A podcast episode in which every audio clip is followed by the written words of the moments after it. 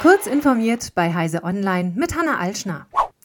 Die US-Wettbewerbsbehörde FTC und 17 Generalstaatsanwälte verschiedener US-Bundesstaaten haben am Dienstag eine umfassende Kartellklage gegen den Online-Händler Amazon eingereicht.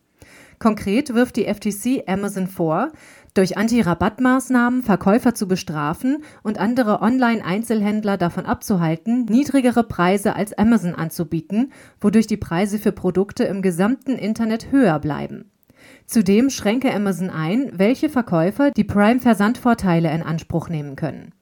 Die Behörde nimmt auch Amazons Fähigkeit ins Visier, seine Online-Suchergebnisse zugunsten der eigenen Produkte zu beeinflussen.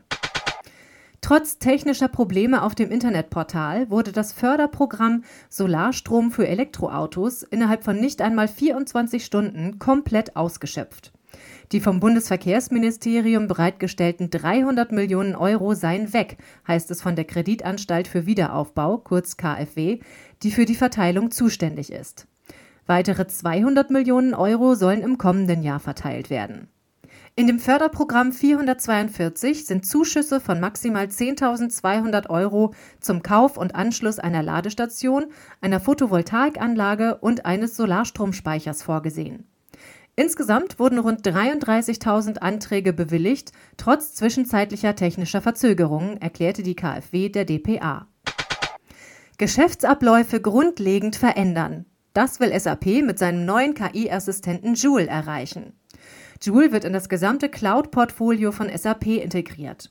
Er soll alle Geschäftsabläufe verändern, indem er proaktive und kontextbezogene Erkenntnisse aus den umfangreichen Lösungen von SAP sowie Quellen von Drittanbietern bietet. Mit anderen Worten, Joule hat Zugriff auf alle relevanten Unternehmensdaten und kann diese verarbeiten, um sogar solche Erkenntnisse zu gewinnen, nach denen man gar nicht explizit gesucht hat. Ziel des Einsatzes ist, dass Nutzerinnen und Nutzer ihre Aufgaben schneller erledigen können. Gleichzeitig erhöht sich die Effizienz auf sichere und konforme Weise, heißt es in der Ankündigung. Erste Unternehmen können Joule ab Ende des Jahres nutzen.